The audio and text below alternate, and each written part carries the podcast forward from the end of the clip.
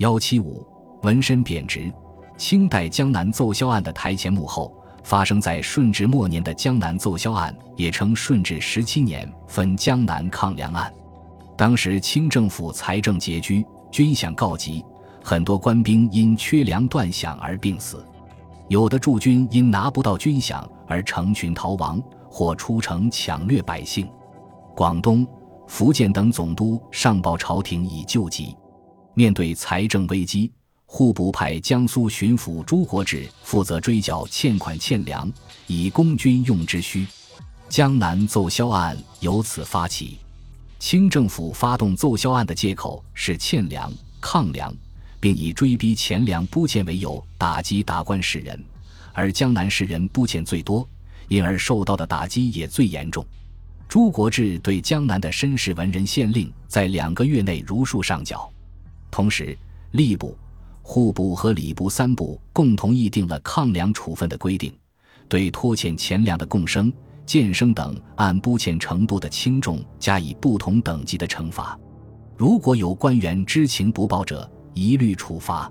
在追缴过程中，朱国治对人十分严酷，有的人只因欠一厘而被降级或罢黜，没有能力缴纳的，则遭到官吏的催逼勒索。顺治十七年。刑部对嘉定县欠钱粮一案作出处罚，对补交拨欠的人由巡抚拟罪，对没能上缴的人押赴京城定罪。顺治十八年，朱国治将拨欠的诗人上报于朝廷。清人叶梦珠在《岳氏编》中记载，朱国治不仅对欠粮的诗人进行上报，还对欠粮的衙役进行了上报。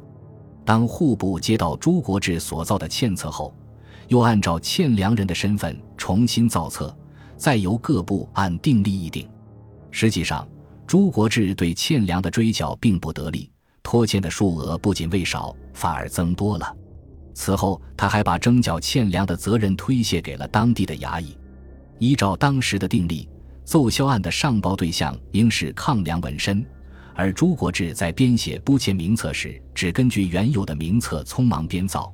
并没有认真审核哪些人是抗粮纹身。后来为了定罪的需要，清政府才对纹身的范围进行了界定。后来江苏巡抚韩世奇接替了朱国治的位子，继续处理奏销案。